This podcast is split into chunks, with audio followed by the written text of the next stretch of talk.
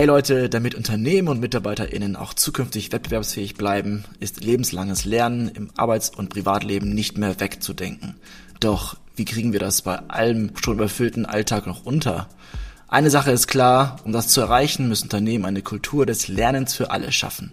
Das Teilen von Wissen sollte zur Firmen-DNA gehören. Wie das klappen kann, erfahren wir heute von Marie Kanedopoulos. Als Geschäftsführerin von Dunbillin unterstützt sie Companies wie zum Beispiel Airbnb Europe, Knauf Digital und N26 bei zahlreichen Themen rund um New Work. Liebe Marie, schön dich heute im virtuellen Studio zu Gast zu haben. Hallo zusammen, ich freue mich auch sehr und vielen Dank für die Einladung. Hi Marie. Die allererste Frage habe ich dir schon zugeschickt. Ich bin gespannt, wie deine Antwort ist, denn das World Economic Forum hat zehn Skills, also Fähigkeiten veröffentlicht, die jede arbeitende, jede arbeitende Frau in Zukunft brauchen wird. Eins davon ist aktives Lernen und Lernstrategien. Heißt das, wir müssen das Lernen erst einmal lernen? Man sollte sich definitiv darüber bewusst sein, ähm, denn damit fängt es letztlich an. Ich erinnere mich immer an diesen Satz äh, meiner Eltern, man lernt nicht für die Schule, du lernst für dein Leben. Und das haben sie immer wieder mir irgendwie versucht einzutrichtern und es stimmt eigentlich. Also wenn man sich wirklich diesem Thema ja bewusst nähern möchte und auch wirklich Zeit dafür schaffen möchte, dann muss man einfach mit dem richtigen Mindset und der jeweiligen ja, Strategie auch rangehen. Dann stellt sich direkt die Frage, es wird ja viel diskutiert über das Thema lebenslange Lernen. Also ähm, ich meine, der Begriff sagt schon, was dahinter steckt. Ähm, jetzt ist es aber so, dass wir, wie Alex schon meinte, einen vollen Alltag haben. Also wir sind wahrscheinlich äh, berufstätig, wir haben eventuell noch eine Familie, wir haben hoffentlich noch Hobbys nebenbei, ähm, die wir irgendwie nach der Arbeit noch ausüben. So, und jetzt kommt dieses ganze Thema Weiterbildung, Lernen, auf dem neuesten Stand bleiben etc. Wie überwinde ich denn bitte meinen Schweinehund, äh, um neben all diesen Sachen mir noch Zeit zu nehmen, mich weiterzubilden? Genau, also lebenslanges Lernen impliziert ja, dass es freiwillig ist. Ne? Es geschieht häufig informell. Ähm, man, man verbindet quasi seine persönlichen Interessen ähm, gerne auch im Berufsleben, integriert sie in das Berufsleben und es gehört dazu, dass man überhaupt sich bewusst darüber ist, was äh, inspiriert mich, was will ich erlernen, was sind meine persönlichen Ziele, ähm, die ich vielleicht auch ähm, ja in den Beruf mit einbringen kann. Also ich würde als allererstes erstmal eine Liste darüber führen und schauen, okay, was sind Themen, die mich bewegen ähm, was sind Themen, die ich äh, in den Beruf mit einbringen kann, die vielleicht sogar auch zu den Zielen meines jetzigen Arbeitgebers ähm, ähm, ja, die dazu ähm, führen, dass der das Unternehmen sich dadurch äh, verbessert, ähm, die meiner meinem Karriereweg vielleicht auch ähm, ja ins, ins Bessere äh, katapultieren. Ne? Also du, du machst dich ja durch lebenslangen Lernen, machst du dich sehr attraktiv. Du bildest deinen Horizont weiter, du bist ähm, immer aktiv, proaktiv und ähm, dadurch hältst du ja auch deinen Kopf sehr, sehr jung.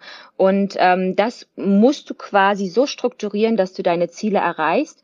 Und ich würde sogar auch so weit gehen, um lebenslanges Lernen wirklich ähm, als Prozess zu sehen, der ja meistens nicht bei einem Tag auf dem anderen endet, sondern der, der ist ja wirklich äh, kontinuierlich mit Hochs und Tiefs mit bei.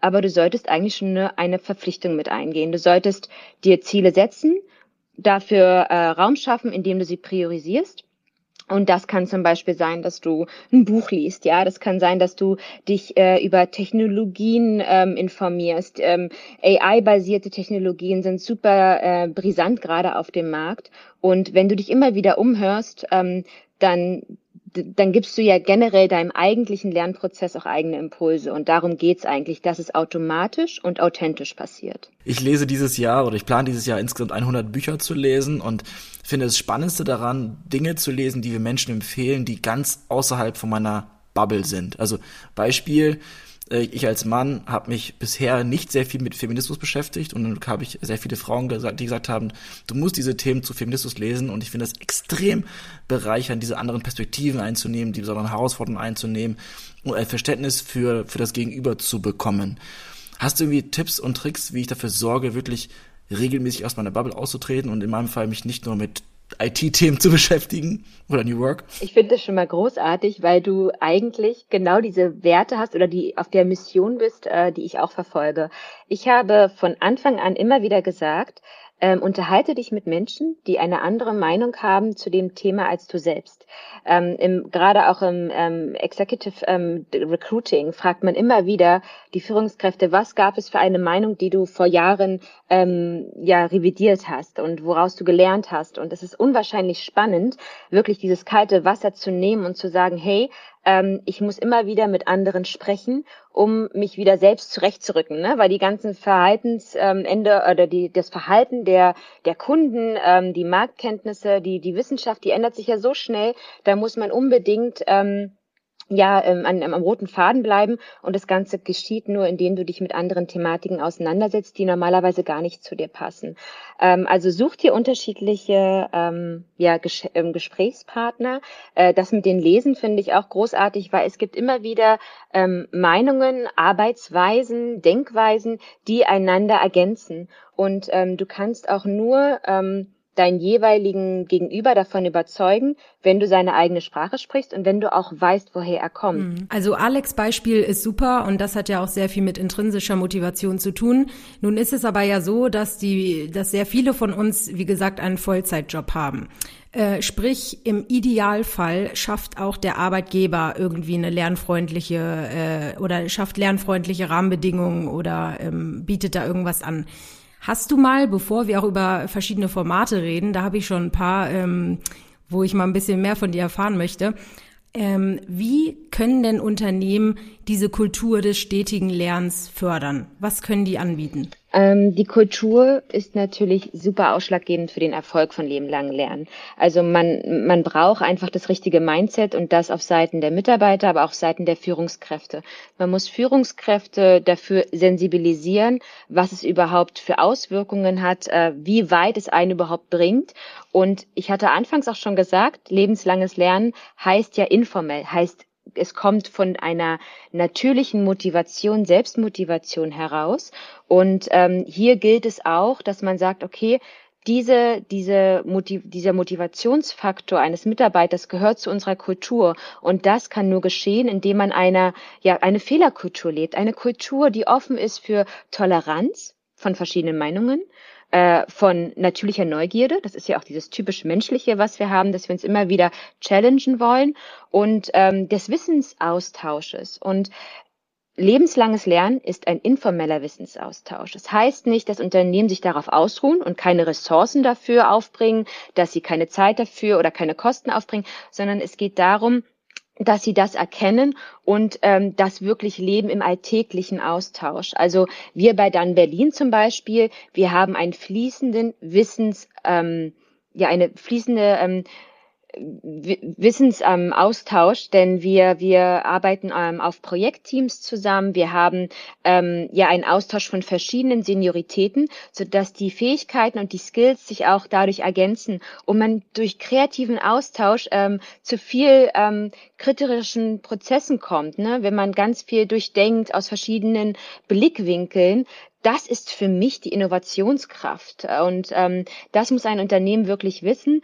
Und ähm, man kann verschiedenste Dinge dadurch ähm, erstellen. Man kann eine Wissensdatenbank pflegen, die ist super gut, wenn man Dinge nachlesen möchte, wenn man ähm, neue Mitarbeiter onboarden möchte, wenn man für die Zukunft ähm, ein gewisses Fundament kreieren möchte. Aber lebenslanges Lernen ist auch sehr agil. Ne? Also es gibt ja viele Unternehmen, die arbeiten mit Kanban, die haben Sprints, die haben OKRs. Das heißt, die haben gewisse reguläre Check-ins, wo sie immer wieder den Status quo challengen. Sie hinterfragen den Prozess, sie reden darüber, wo drückt der Schuh? Was lief falsch? Was können wir besser machen? Und es geht gar nicht darum, dass man dann die Fehler benennt und dann den jeweiligen Mitarbeiter ja dafür blamet, dafür ähm, ähm, ja irgendwie bestraft oder ähm, das irgendwie mitnimmt in, in die Zukunft, sondern es geht wirklich darum, wie können wir es besser machen?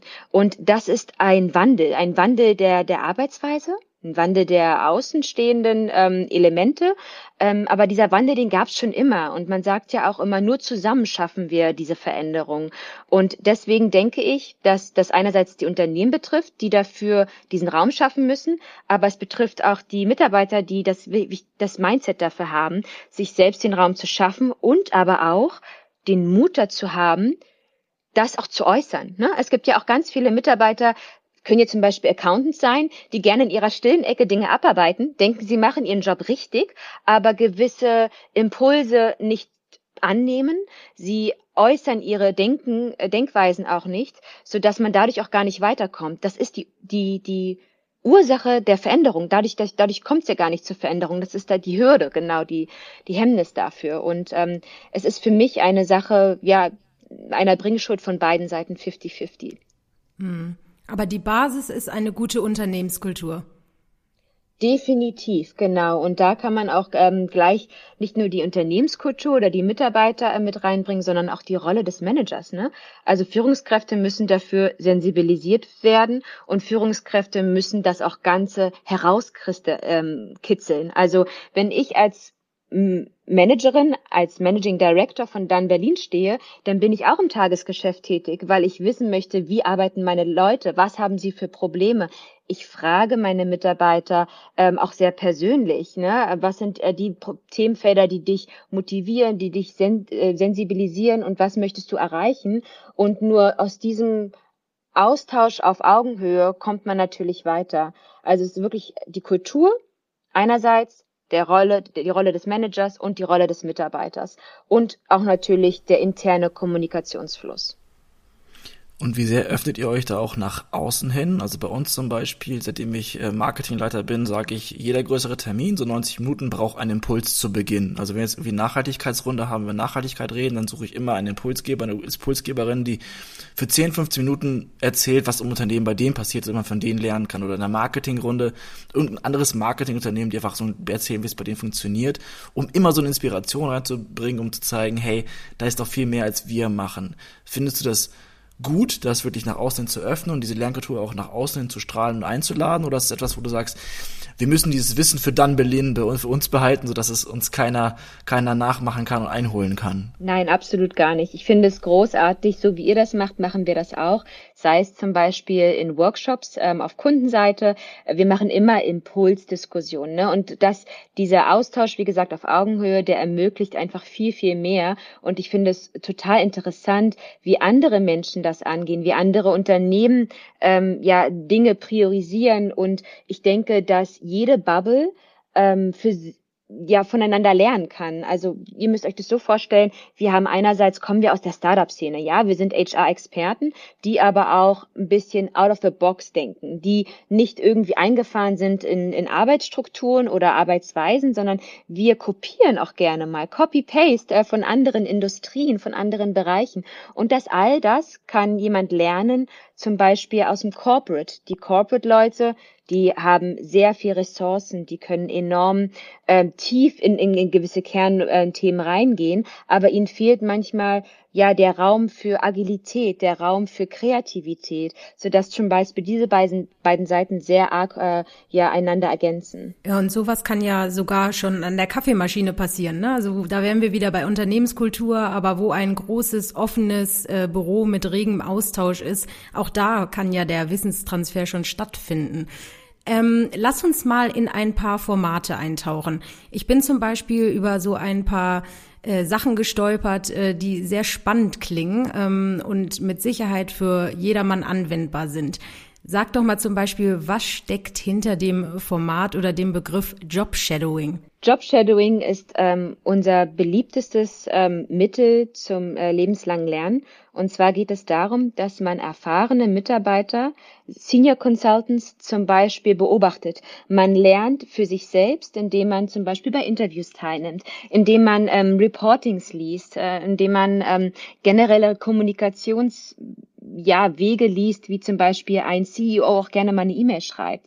Und es geht darum, dass man die eigentlichen ähm, Inhalte für sich mit aufnimmt und dann aber auch anschließend diskutiert. Wenn kein konstruktives Feedback äh, im Austausch, äh, im, ja, nach dem Austausch nicht stattfindet, dann ist dafür ja weniger gekonnt. Ne? Also man sollte wirklich schauen, okay, was hast du beobachtet, was nimmst du für dich selbst mit und vielleicht kannst du ja auch als Junior Consultants, als ähm, Mittel, äh, ähm, ja, mit Consultants, was kannst du dem Senior Consultant auch mit auf die Wege geben? Also Feedback ist definitiv keine Einbahnstraße und ähm, man lernt ja auch nicht nur aus gewissen Arbeitsroutinen, sondern auch aus ähm, Erfahrungswerten im Leben. Und ganz oft passiert es, dass zum Beispiel in einem Interview der Mitconsultant oder der neue Mitarbeiter sofort äh, eine ähm, ja eine Erinnerung hat, wie es bei ihm vorher in der Karriere aussah oder was es vorher für Probleme gab, ja, bei einem Kundenprojekt. Und so geschieht einfach wirklich oder geschehen unglaublich äh, viele Learnings und äh, die nehmen beide Seiten dann auch für sich mit, obwohl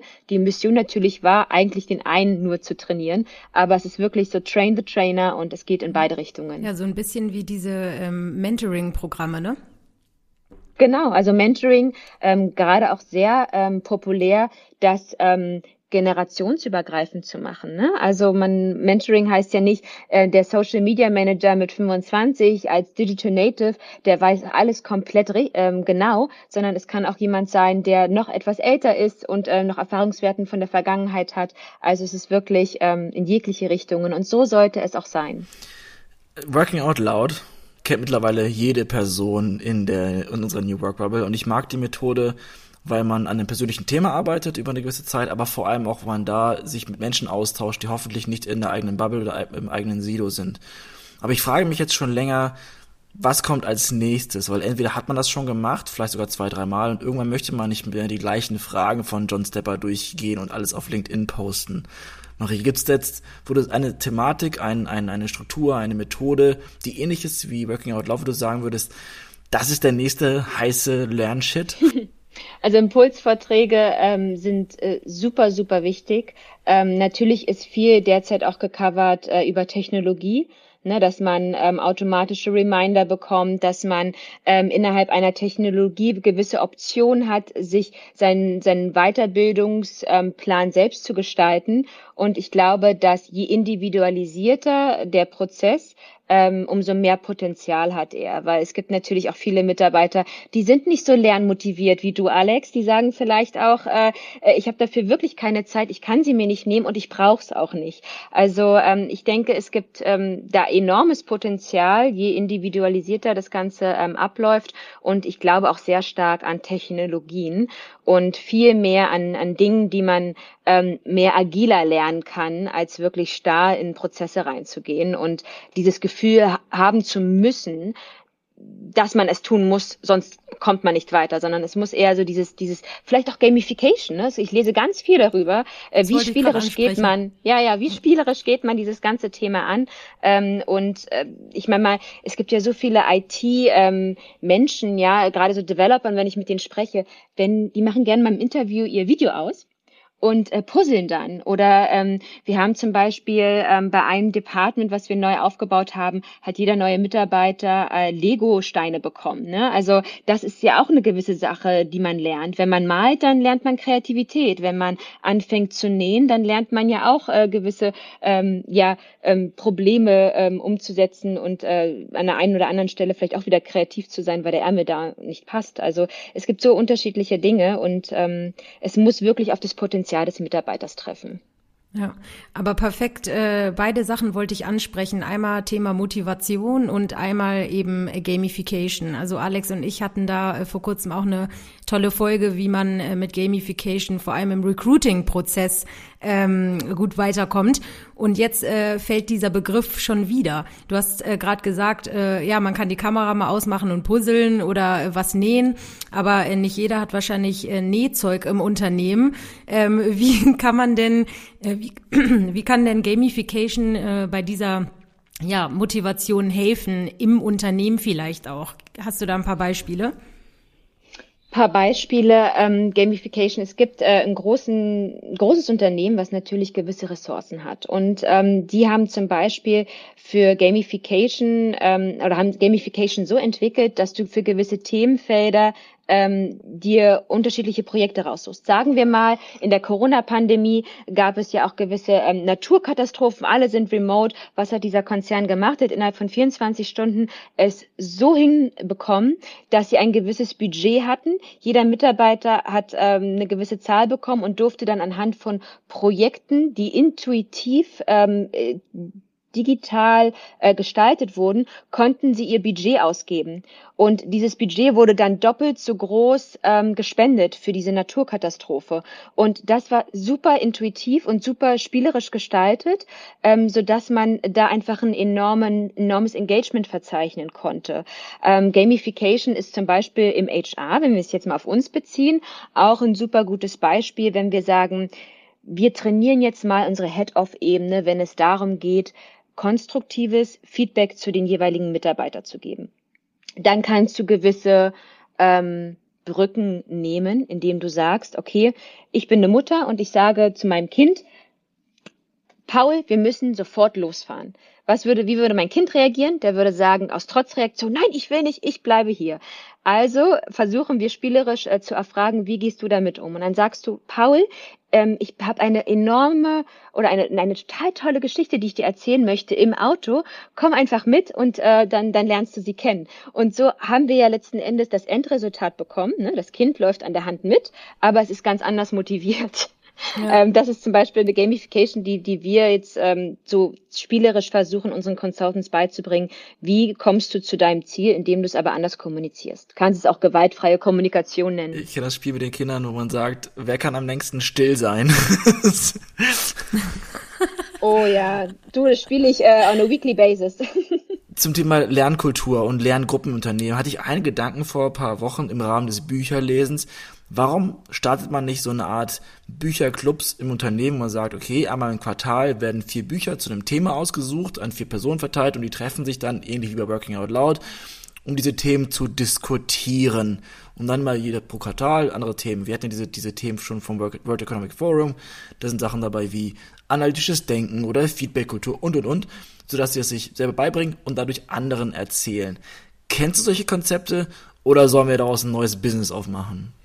Ich kenne tatsächlich solche Konzepte, da ich selbst bei einem Unternehmen mal durchgeführt habe. Und zwar hatten die, äh, gab es eine Head-of-Ebene und die Führungskräfte waren so diese typischen ähm, Persönlichkeiten, die gesagt haben, hey, ich bin doch Führungskraft, ich weiß doch alles, ich brauche mich gar nicht reflektieren. Und genau da liegt äh, der, die, das Problem, dass Führungskräfte sich nicht reflektieren. Also was haben wir gemacht? Wir haben ähm, Bücher genommen, fünf Bücher, die wurden dann zu den jeweiligen Führungskräften ähm, aligned. Ne? Also zum Beispiel Führungskraft A hat ein Problem mit der Selbstorganisation, während Führungskraft B ähm, gar nicht weiß, was überhaupt mit Unternehmenskultur gemeint ist oder ähm, ja, von effizienten Arbeiten. So, und dann hat jede Führungskraft, wir haben die geclustert, jede Führungskraft hat dieses Buch nach Hause geschickt bekommen und dann haben wir quasi ähm, pro Woche, wir hatten sogar bei, bei einer Führungskräftegruppe hatten wir sogar täglich, gab es am Morgen eine E-Mail. Hey, according to this book, uh, there was this statement. Please challenge yourself with those the three following points, so dass ne, du, du immer eine Guidance hattest. Und es gab's on the weekly basis oder auch halt am, am täglichen. Und wir wollten damit die Führungskräfte immer wieder anregen, sich selbst zu challengen, indem wir sie aufmerksam gemacht haben auf diese Punkte. Und das meine ich ja auch ganz am Anfang, lebenslanges Lernen, es ist eine Bewusstseinsfrage, ja, das hat alles mit dem Mindset zu tun. Und als HR Manager bist du manchmal auch in der Verantwortung, nicht nur Impulse zu schaffen, sondern auch sie da daran zu erinnern. Und das ist genau diese Book Challenge, dass wir immer wieder sagen, okay, du sollst nicht nur lesen, bevor du vielleicht bei uns hier anfängst oder bevor du dich weiterentwickelst, sondern wir werden daran arbeiten, indem wir das wirklich in dein alltägliches Leben ähm, ja umsetzen. Also doch kein neues Businessmodell, ähm, schade, aber eine sehr, sehr coole Idee, finde ich. Also vor allem, wenn, wenn sich die Leute auch Zeit nehmen. Lisa, wir können gerne über das neue Businessmodell auch sprechen, indem wir nämlich diese Book Challenge als Gamification machen. Alles AI betrieben, so muss ich mich nicht hinsetzen und muss irgendwelche Statements äh, extrahieren. Ja. Wir machen das alles AI betrieben. Schau an, ja, okay, hört sich gut an. Oder oder wir machen Hörbücher draus, die Alex. Nicht zu viel verraten, diese Idee wird uns geklaut. Die Alex und ich dann vorlesen.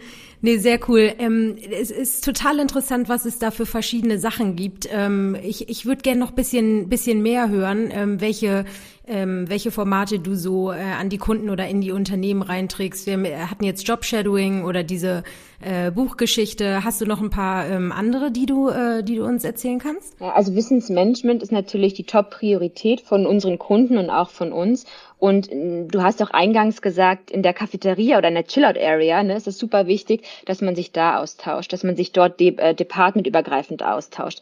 Wie gesagt, großer Fan von Job Shadowing, gepaart von einer Wissensdatenbank, die wirklich immer im Unternehmen bleibt, die man auch pflegen sollte.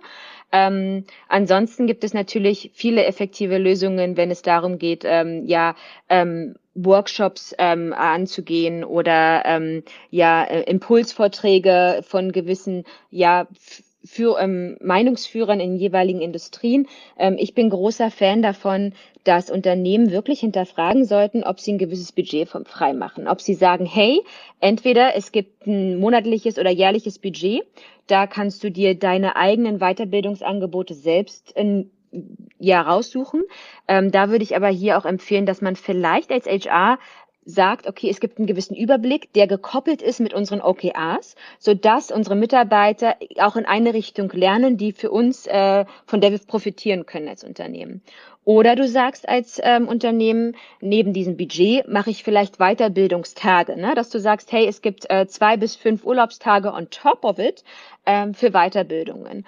Oder ein anderes Thema zum Beispiel, wir haben einen Kunden, der ist sehr fokussiert auf Nachhaltigkeit. Und was der macht ist, der ist aber auch relativ groß, der sagt, hey, ähm, damit wir dieses lebenslange Lernen wirklich ähm, weiterführen, ist es für uns wichtig, dass äh, Mitarbeiter einmal in fünf Jahren ein Sabbatical machen von drei bis sechs Monaten.